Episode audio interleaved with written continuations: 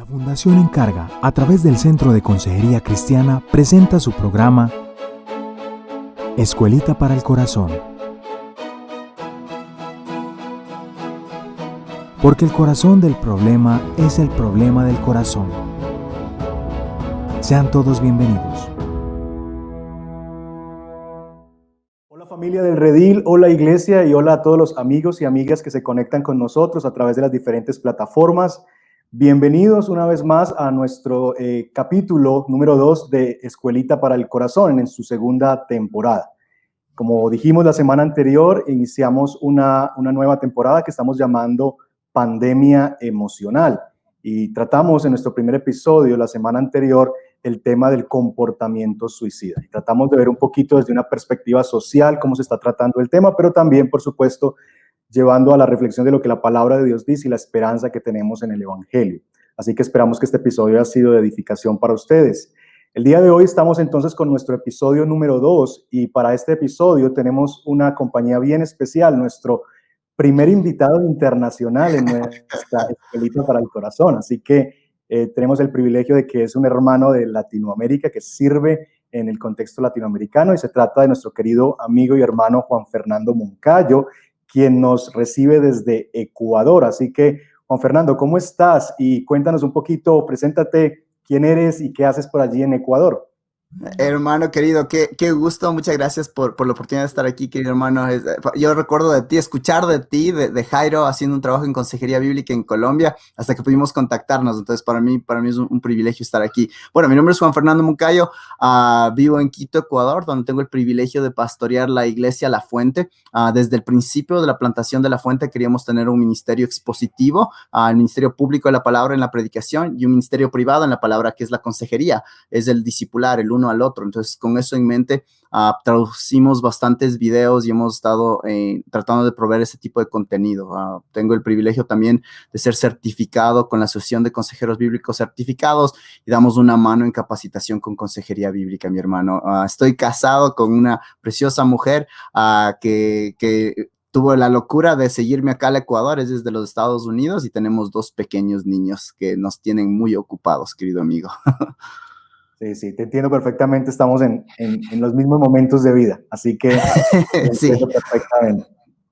Muy bien, Juan, gracias por aceptar la invitación a estar con nosotros y, acompañarnos eh, eh, en, esta, en esta aventura que estamos emprendiendo de poder proveer un recurso a la iglesia, pero también a amigos que eh, quieren escuchar un poquito acerca de las, de, las verdades espirituales y acercarse un poquito más a conocer la fe. Así que gracias por, por aceptar la, la, la invitación. El tema que vamos a estar tratando eh, el día de hoy es el tema de la culpa. Vamos a hablar de esto que eh, nosotros seguramente hemos batallado eh, por momentos en nuestra vida y que yo decía fuera de cámaras que es, es como un extraño regalo, porque aunque se siente muy feo, es en última instancia una, una bendición cuando podemos encontrar en el lugar correcto la resolución del problema. Entonces, Juan nos va a estar ayudando a entender y a trabajar este, este tema de la culpa. Y quiero empezar por tratar un poquito de definir qué es este asunto de, de la culpa. Ayúdanos a entender de qué estamos hablando cuando hablamos de la culpa. Sí, muchas gracias. Y es, me encanta cómo lo, estás enmarcando, porque muchos casos de consejería, muchas personas cuando buscan a Dios, muchas veces empieza con ese sentido de culpa, ¿no es cierto? Personas dicen algo así como, no puedo creer lo que hice, o, ahora está de moda esta idea de relaciones tóxicas, entonces esta persona me hace sentir culpable, ¿no? Todo parece que yo tengo la culpa, o inclusive algo ocurre y empiezas a responder, sea con, cosas de adicciones o algún tipo de, de respuesta que te está lastimando y mucho de eso viene unido a la culpa. Entonces es muy importante hablar de este tema. Entonces, ¿qué es la culpa? Tenemos que recordar que hay una diferencia entre la idea de ser culpable y la idea de sentirte culpable. Y, eso tenemos que primero separarlo porque estamos hablando de, los sentimientos y vamos a llegar a esa parte. Pero antes de, hablar de los sentimientos, tenemos que darnos cuenta que hay una parte en la que, cuales somos culpables, ¿no es cierto? Entonces, por ejemplo, versículos como Santiago a 2.10 dice, porque cualquiera que guarde toda la ley, pero tropieza en un punto, se ha hecho culpable de todo, ¿no es cierto? O versículos en, Corintios donde dice que de manera que el que come el pan, cuando hablamos de la, de la comunión, ¿verdad? O beba la copa del Señor indignamente, será culpable del cuerpo y de la sangre del Señor. Y hay muchos versículos que hablan de la culpa, ¿verdad? Y, y sabemos desde la Biblia de que todos pecamos y por eso no alcanzamos la gloria de Dios. Eso significa en cierta manera que todos somos culpables. Entonces, hay una parte que tenemos que darnos cuenta que debido al pecado, todos somos de alguna manera culpables de algo. Entonces, antes de que sintamos cualquier cosa, tenemos que recordar de que, de que ese sentimiento va a ser subjetivo. Tenemos, tenemos que darnos cuenta de qué es lo que está pasando con ese sentimiento, pero antes de eso hay una parte donde hay un hecho, ¿no es cierto? Delante de los estándares de Dios, somos declarados culpables. Si somos una persona después de Génesis 3, ah, hay pensamientos, hay ideas en los cuales en realidad hay una culpa y, tenemos que empezar a pensar con eso, ¿no es cierto? Entonces, debido a que tú eres culpable de romper esta ley de Dios, entonces por eso que ahora vas a empezar a experimentar esos sentimientos de, de culpa y consecuencias de esa culpa y consecuencias no solamente de tu pecado, pero del pecado de otras personas, ¿verdad? ¿sí? Entonces, ahí recién llegamos a la idea de sentirnos culpables, ¿sí? Entonces, cuando nos sentimos culpables, eh, estamos hablando de algo más subjetivo y es por eso que siempre que hablamos de un sentimiento, tenemos que tener cuidado de siempre explorarlo más. no sé cómo sea el contexto allá en, en, donde ustedes están, pero hay veces en iglesias que, que, quieren predicar buena doctrina, donde a veces minimizamos los sentimientos. ¿eh? Hay iglesias, en cambio, que maximizan los sentimientos o que se minimizan los sentimientos y tenemos que tener cuidado de ambos lados. Dios nos dio sentimientos y son un, regalo del Señor. Ah, puedo meterme a hablar de, los sentimientos, sí, tengo que tener cuidado. Ah, pero, pero en primer lugar, tenemos que darnos cuenta que esos sentimientos están ahí por un motivo y en especialmente a veces queremos como, como cortar los sentimientos negativos, como cuando tú te sientes culpable, cuando tú te sientes triste, cuando tú te sientes ese tipo de sentimientos, es como que no, no los quiero tener, pero tenemos que tener cuidado porque esos sentimientos negativos, entre comillas, son muy útiles, ¿no es cierto? Ah, estamos en un tiempo de pandemia, ¿verdad? Ah, tras cámaras yo te comentaba de personas en, mi familia que están luchando con el virus. ¿Está mal que yo me sienta triste? No, está bien porque, porque es parte de una respuesta que el Señor nos da. En, la Biblia tenemos libros como Lamentaciones, ¿no es cierto? La vida de Job. Entonces hay sentimientos negativos que están ahí por un motivo, pero no los dejamos ahí, sino los, les hacemos preguntas, ¿verdad? entonces tenemos que recordar que, entonces hay sentimientos. Entonces, ¿qué preguntas le haríamos? Ah, la primera pregunta yo creo que diríamos es, es ¿qué, es lo que está pasando? ¿Por qué me siento culpable? Y vamos a llegar a eso ya, pero vamos entonces de cómo nos sentimos la, culpa. ¿Puedo hablar de eso ahorita o, esto, o quieres... Ok, déjame solamente como remarcar algo que acabas de decir que creo que es importante y, es este asunto de que sentimos culpa porque en realidad el, sentimiento describe la realidad y es que somos culpables. Entonces, no, no es que haya un problema o no necesariamente hay, un, hay algo que está mal en mi sentimiento, sino que el sentimiento simplemente me ayuda a percibir una realidad. y en ese sentido, como mencionabas, creo yo que las emociones son, son un regalo de Dios porque son aquellas que nos hacen eh, saber que algo no está bien y que algo, las cosas no son como deberían ser. Así es. Y gracias a Dios por esas emociones, y no viviríamos quizás mucho más confundidos y perdidos en la vida y sin la oportunidad de ser conscientes de nosotros mismos. Y uno de los regalos que, el Señor nos ha entregado es esa capacidad de ser eh, como autoconscientes de nuestro, de nuestro estado. Creo que ese es un, un regalo de la gracia del Señor. Entonces, estás mencionando que finalmente el sentirnos culpables es una consecuencia de que somos culpables.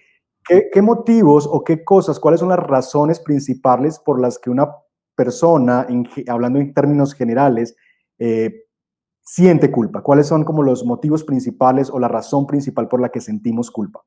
Sí, ah, sí, gracias. E, es, en primer lugar, sentimos culpa porque somos culpables. Entonces, por ejemplo, David, ¿no es cierto? El ejemplo del rey David a mí me encanta porque él peca y vemos que esa culpa se vuelve algo tan real en su vida que, tenemos algunas de las porciones más lindas de la Biblia. A mí me encantan los salmos, estoy predicando los salmos, pero ves, ves gritos de, de, wow, lo que siente y ves, yo, yo creo que en cierta manera es, parece que son palabras, puedes casi sentir eh, la culpa que sale, ¿no es cierto? Entonces, Salmo 23, 2 dice, mientras callé mi pecado, mi cuerpo se consumió con gemir durante todo el día. Entonces, tú puedes casi topar la culpa ahí de que él dice, eh, yo pequé y es por eso que siento esta culpa y esa culpa, valga la pena decir, tiene partes internas, pero esas partes internas del pecado salen de maneras externas también. Entonces hay personas que no puedes dormir, te duelen los huesos, todo tipo de cosas, las, las palmas, todo tipo de cosas.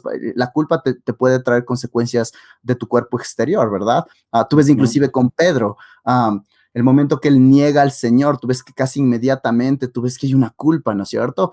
eso es, entonces esa culpa es real de que el sentido de que esta persona ah, hizo un pecado y es por eso ahora se siente culpable. Pero también puedes sentir culpa, no necesariamente porque pecaste, pero porque por tu trasfondo te está diciendo que tienes que sentir culpa. Ah, no sé si recuerdas en el momento donde tienes los consejeros de Job. Los consejeros de Job, en cierta manera, le, están diciendo, ¿por qué no te sientes más culpable? y él sigue diciendo, pero yo, no hice nada.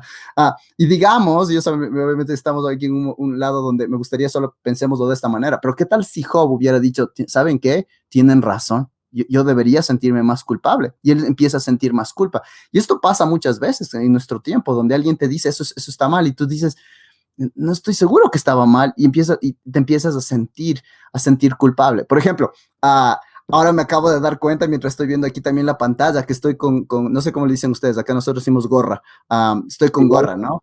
Sí, también, ok.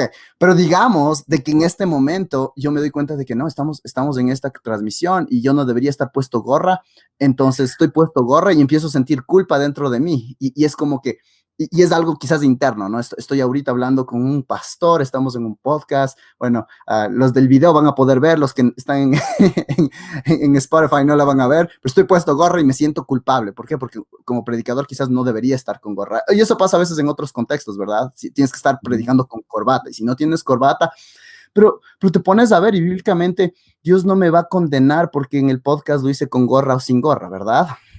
Alguien podría ponerlo así y a veces es un estándar de afuera, un estándar que yo me lo hice sin la palabra de Dios, no es algo que Dios me está diciendo esto es un pecado. Entonces, yo puedo sentir culpa pese a que no soy culpable. ¿Tiene sentido? Ah, y, eso es muy importante y, y pasa de los dos lados. A veces sentimos culpa pese a que no soy culpable y también hay algo peligroso aquí porque puedes no sentir culpa pese a que sí eres culpable. Entonces, por mm. ejemplo, hay personas que se están escondiendo su pecado y no se sienten culpables, pese a que son culpables delante del Señor, el Señor que lo ve. Cosas. Entonces, realmente esto es muy importante entender, amigo, y me gustaría solamente añadir es de que también vivimos en un tiempo donde hay una batalla en contra de esta idea de la culpa, ¿sí? Y en algunos lados puede ser partes uh, positivas, pero del otro lado, ahora lo peor que puedes hacer es hacerle sentir culpa a alguien. y, en cierta manera, de esa manera, quitamos un beneficio del Señor, porque esa culpa está ahí para, para otros motivos, ¿no es cierto? Entonces tratamos de desconectar la culpa de, cualquier sentido. Entonces, si es que alguien siente culpa, es como, no, no, no, no, no te preocupes, no te preocupes. Eh, y, y, no deberíamos hacer eso. Una persona, un ejemplo que viene a mi mente, una persona viene y se sienta bajo la predicación fiel de la palabra. Estamos predicando que sabes Efesios 5 y 6 ah, y estamos predicando del rol del esposo y que tiene que liderar a su familia y que tiene que hacer esto y lo otro en la gracia del Señor, ¿verdad? Ah, y, un, y, un, esposo sale de, de esa prédica y llega con esa convicción del espíritu y siente un poco de culpa y dice, wow, no soy ese esposo que debería ser. Y va donde su amigo y, qué sé yo, están jugando fútbol después de la iglesia o van a comer y, y le separa a un lado y dice, hermano, quiero que oren por mí porque, porque yo no soy el esposo que debería ser. ¿Qué hacemos? No, ¿cómo vas a decir eso? Si tú eres súper, que eres tremendo papá, tú.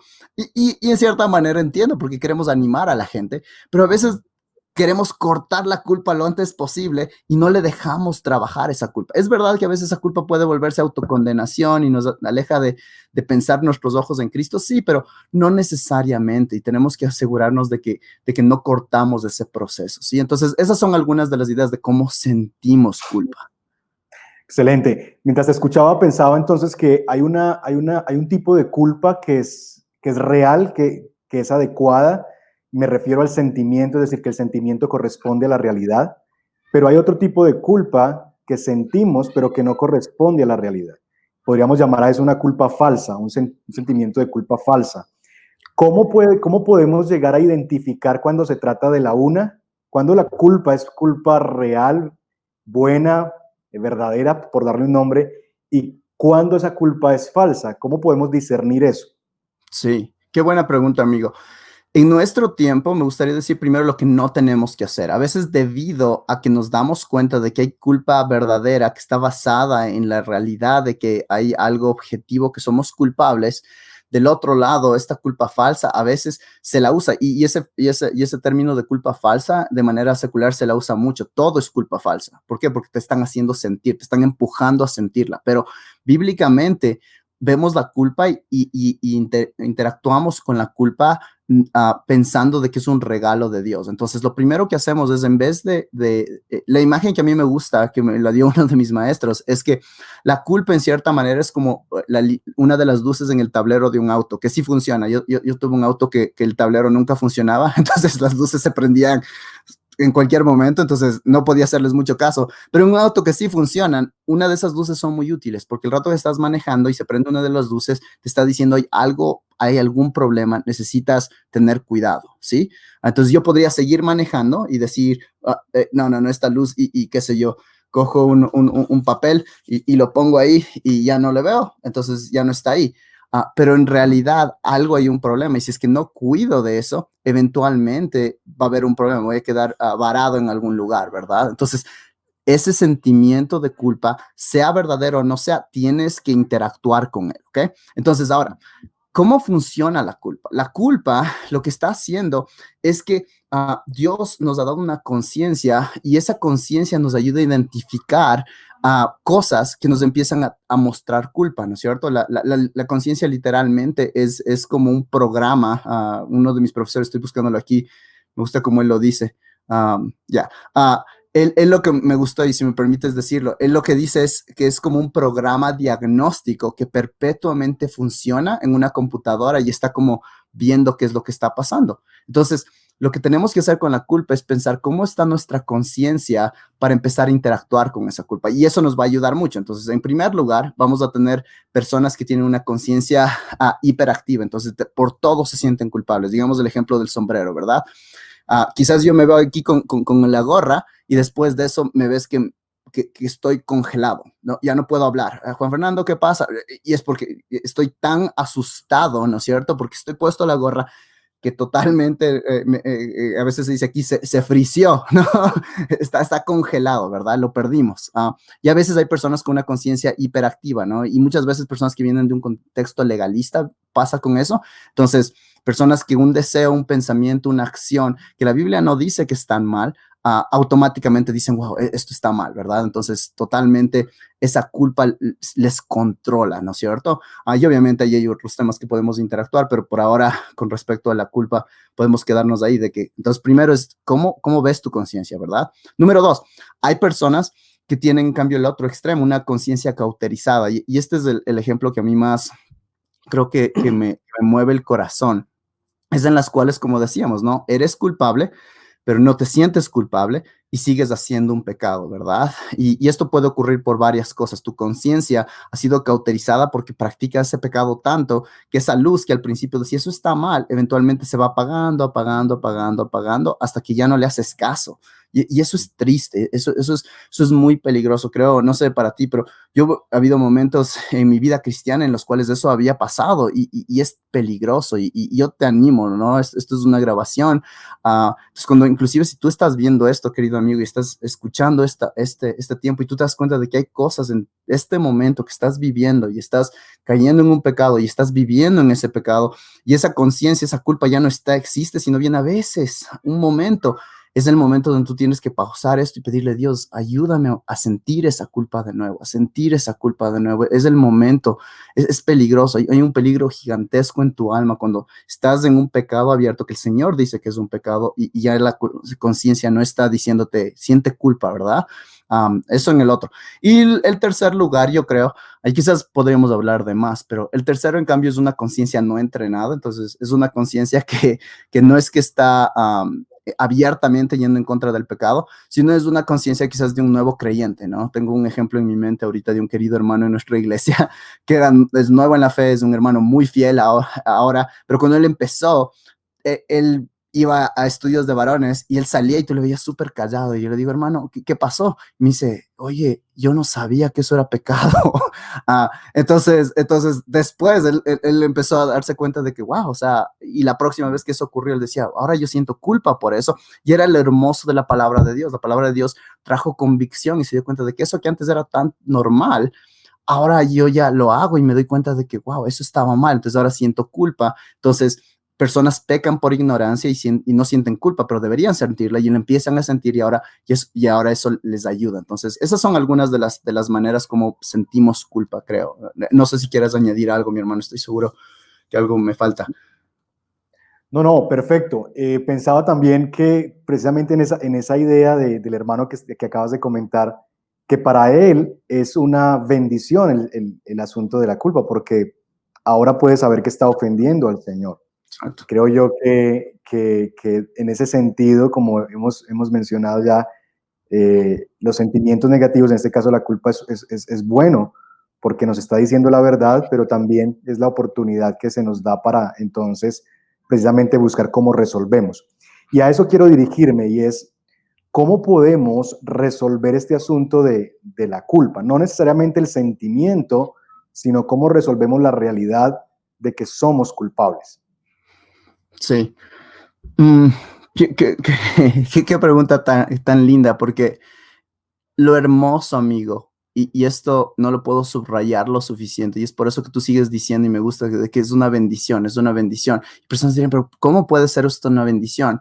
Esto solamente es una bendición si es que hay alguien que ha pagado por tu culpa de no, no es una bendición, ¿no es cierto? Eh, eh, porque, porque tú puedes decir, bueno, esto hice mal y ahora tengo que pagar por esto, ahora he perdido y, hay cosas que has hecho hoy, hay cosas que hiciste ayer, en esta semana, hay cosas quizás que tú te sientes culpable de tu pasado de hace mucho tiempo y, personas dicen, ¿cómo lo manejo? ¿no? Hay muchas personas que corren a cosas adictivas, a comportamientos que les lastiman debido a cosas mientras manejan con su culpa.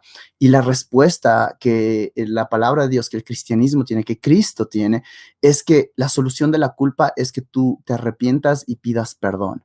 Y que pidas perdón a, Dios, a Dios, ¿no es cierto? Cuando, cuando en los ejemplos que dije de David, David empieza después de, de, ver, él tenía culpa por haber, ah, obviamente, no visto a una mujer como debió haberla visto. Él mató a su esposo, él no es, fue el rey que debiera haber sido, entonces tiene culpa de todo lado, ¿verdad? Pero las primeras palabras que él dice es contra ti, contra ti, y él se da cuenta de que para quitarme de esta culpa, lo primero que tengo que resolver es cómo estoy delante de Dios. Entonces es importante entender que, que la expiación de Cristo, y esa palabra expiación es, que Él murió por nosotros, ¿no es cierto? Él, él, él pagó la culpa delante de Dios para que nosotros podamos salir libres. Entonces, el primer paso de la culpa siempre es correr a la cruz de Cristo y recordar, debido a que Cristo está en esa cruz sangrienta y murió y, después salió de una tumba, resucitó, la culpa ha sido vencida una vez por todas y confiamos en Él. Y eso nos da una increíble libertad que el mundo no te puede dar, porque el mundo la única ah, respuesta a la culpa es, bueno, trata mejor, no les hagas mucho caso, pero es imposible vivir de esa manera.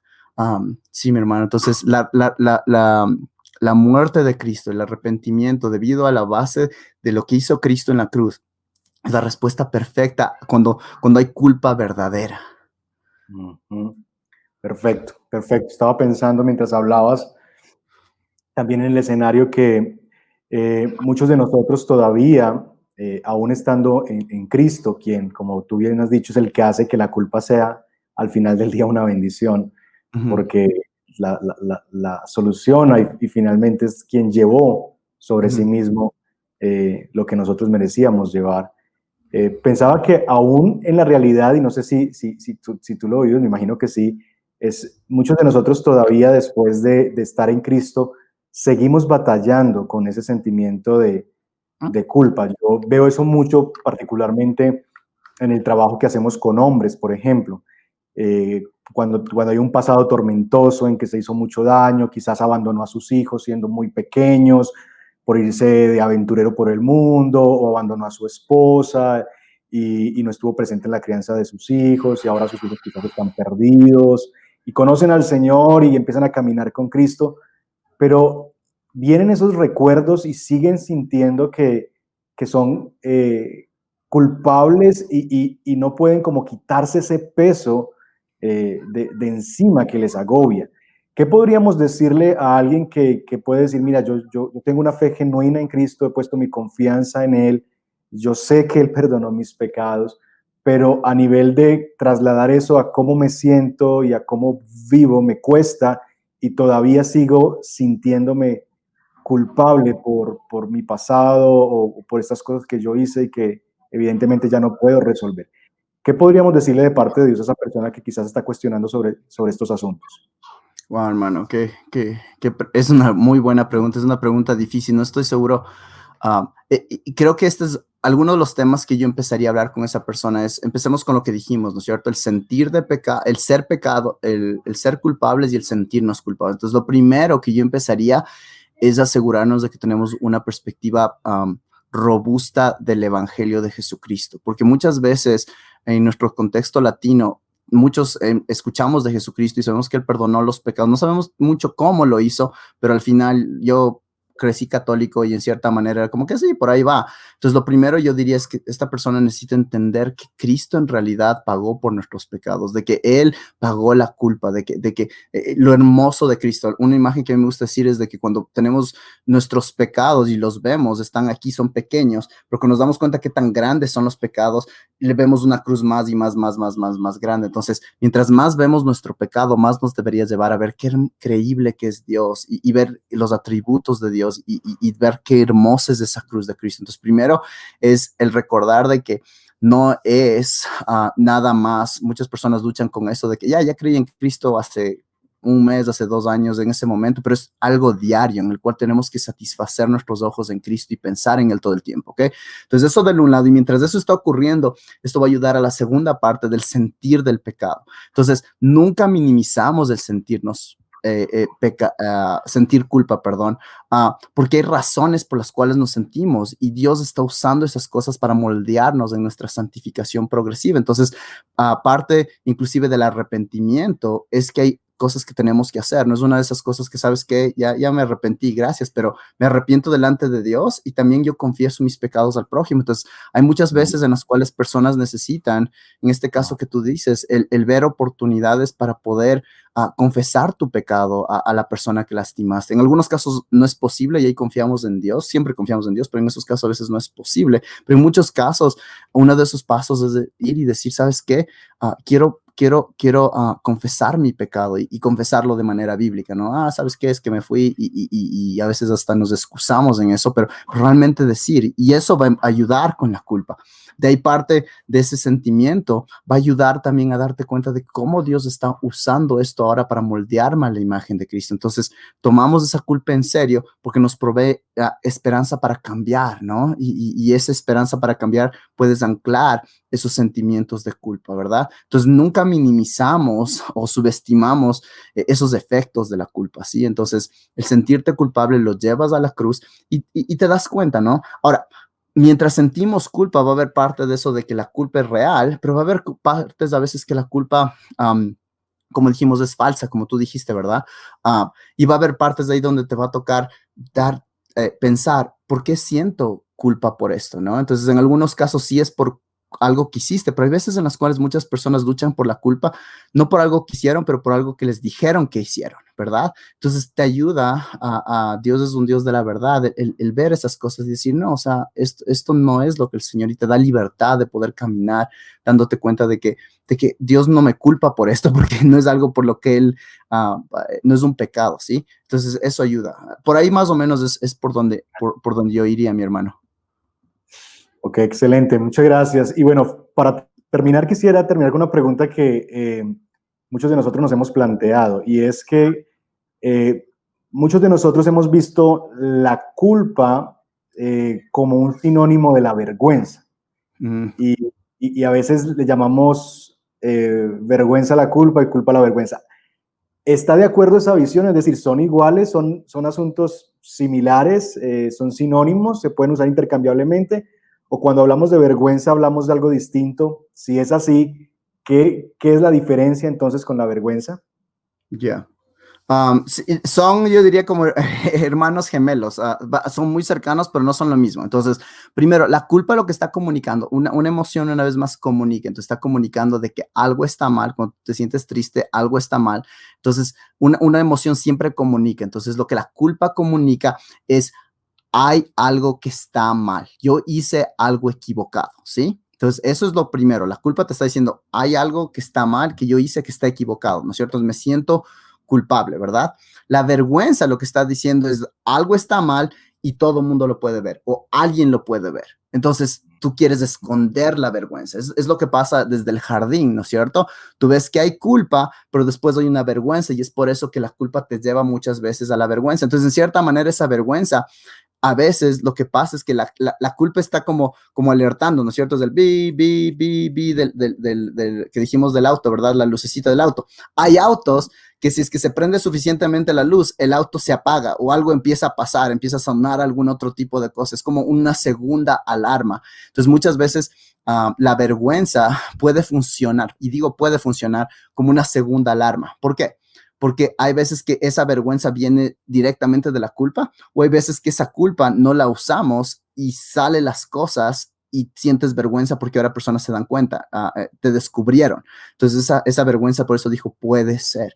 Ah, entonces muchas veces la vergüenza es una herramienta extra que el Señor usa para que esa culpa realmente ah, le, pongamos atención, ¿sí? Y, algo que me gustaría quizás añadir aquí es para muchas personas tenemos que aprender a identificar, como tú dijiste al principio, estos sentimientos, porque hay veces en las cuales la culpa puede estar disfrazada de otras cosas. Entonces, digamos este ejemplo de la gorra que lo sigo diciendo. Entonces, después, digamos que no me fue bien y, no sé cómo me haya ido, pero digamos que, estoy tan, tan, tan ofuscado de que estuve con gorra que después salgo y mi esposa me ve que estoy caribajo, ¿verdad? O o estoy todo todo triste. Y mi esposa me dice, ¿qué te pasa? Y dice, no, me siento triste. Y, podría decir, ah, está triste. Pero muchas veces ah, eh, puede ser de que en este caso es la culpa, es me siento culpable de que no estaba preparado quizás o que, estaba puesto la gorra y, y, no identifico que era culpa, sino quizás solamente corría a otro sentimiento que es la tristeza. ¿Tiene sentido? Entonces es importante que mientras interactuamos con nuestros sentimientos, pensemos, a ver, estoy sintiéndome culpable y otra vez más, es, ese, eh, esta culpa viene porque me, doy cuenta de que hice algo que estaba mal. Eh, ¿A qué estándar está? Es, es, importante chequear una vez más, ¿no es cierto? Entonces, esa conciencia, ¿por qué está siendo informada? ¿Por la palabra de Dios? ¿Por la perspectiva de alguien? No sé cómo sea la situación en Colombia, pero en Latinoamérica, en muchos lugares, usamos mucho la culpa para que personas hagan algo. Entonces, ah, pero ¿por qué no haces esto? Entonces, ahora nos sentimos mal porque no hice lo que esta persona me dijo que haga, pero no era algo que Dios me pide que haga, sino era el temor al hombre, y ahí entramos a otro tema más, pero, pero algo así. Perfecto. Muchas gracias, Juan, y aquellos que nos escuchan, gracias por estar ahí. Yo quisiera dejarles con un pensamiento final y pedirte que puedas orar al final para eh, cerrar y pedir al Señor que nos ayude. Y es que si tú estás batallando precisamente con este asunto de sentirte culpable, vas a ser tentado a, buscar eh, solución en lugares equivocados a tratar de apaciguarla con pensamientos positivos, tú no eres tan malo, mira al otro como es mejor que tú, eh, léete este libro de, que te va a hacer sentir grande, descubre el campeón que hay en ti, uh, lo que sea, ¿verdad? Nada de eso finalmente te va a ayudar. Quizás va a resolver tu sentimiento, pero no por eso dejas de ser culpable. La única forma en que tú puedes realmente resolver la realidad de tu culpa es que puedas venir delante de Dios y reconocer que has pecado y que necesitas a alguien que, te rescate de esa realidad. Y ese es Jesús, quien vino a morir en la cruz del Calvario para el perdón de tus pecados y para quitar definitiva y de una vez por todas la culpa que te asedia. Porque Él no solamente resuelve tu sentimiento de culpa, Él resuelve la realidad de que eres culpable. Y entonces ahora podrás comenzar a que tus emociones empiecen a caminar en la verdad. Y es que ya no eres culpable porque tu culpa ha sido resuelta y alguien pagó tu deuda y eso solamente es posible a través de Jesús. Así que si no estás en Cristo, este es el momento para que puedas venir al Señor, reconocer tus pecados y confiar en la justicia de Cristo en favor tuyo. Y si quieres hacer eso, pues estamos para ayudarte. Al final va a aparecer un número en pantalla. Si quieres eh, escuchar un poquito más alrededor de esto, que oremos contigo y hablemos contigo, pues escríbenos y estamos dispuestos a servirte de parte de Dios. Y tal si, Juan, nos despides, por favor, en oración, rogando al Señor que, que nos ayude en medio de esto y que podamos seguir avanzando en nuestro camino de fe. Perfecto, hermano. Oremos. Padre, gracias por este tiempo. El hablar de, de las complejidades del corazón humano es algo tan hermoso. Uh, y gracias porque tú nos das la oportunidad de poder entenderlas, de poder conocerlas, de poder entender de tal manera de que hay esperanza en ti. Uh, padre, es, es, verdad, hay muchas personas están escuchando esto de que durante este tiempo están sintiendo esa culpa. Llévales a ti. Gracias, Padre, porque para las personas que están en ti no es que son mejores, no es que son cualquier cosa que se sientan como superiores a cualquier persona, para nada, sino somos personas, Padre, que nos hemos dado cuenta de que no tenemos nada que ofrecer y por eso en humildad hemos ha doblado nuestra rodilla y tú has, has, cubierto nuestra culpa en Cristo Jesús. Y eso nos da una libertad para vivir a esa vida y vida en abundancia que muestra tu palabra, Padre. Entonces te pido por eso el día de hoy. Gracias por este tiempo. Te pedimos que tú guardes las palabras que dijimos y que se traigan uh, el fruto que tú quieras que traigan. En nombre de Cristo Jesús oramos. Amén. Amén. Amén. Muchas gracias. Y gracias a todos los que estuvieron conectados. Nos vemos la próxima semana en nuestra siguiente entrega. Bendiciones. Bendiciones. Gracias por acompañarnos. Esperamos que este episodio haya sido de bendición para tu vida. No olvides, suscríbete al canal. Te esperamos en nuestra próxima entrega.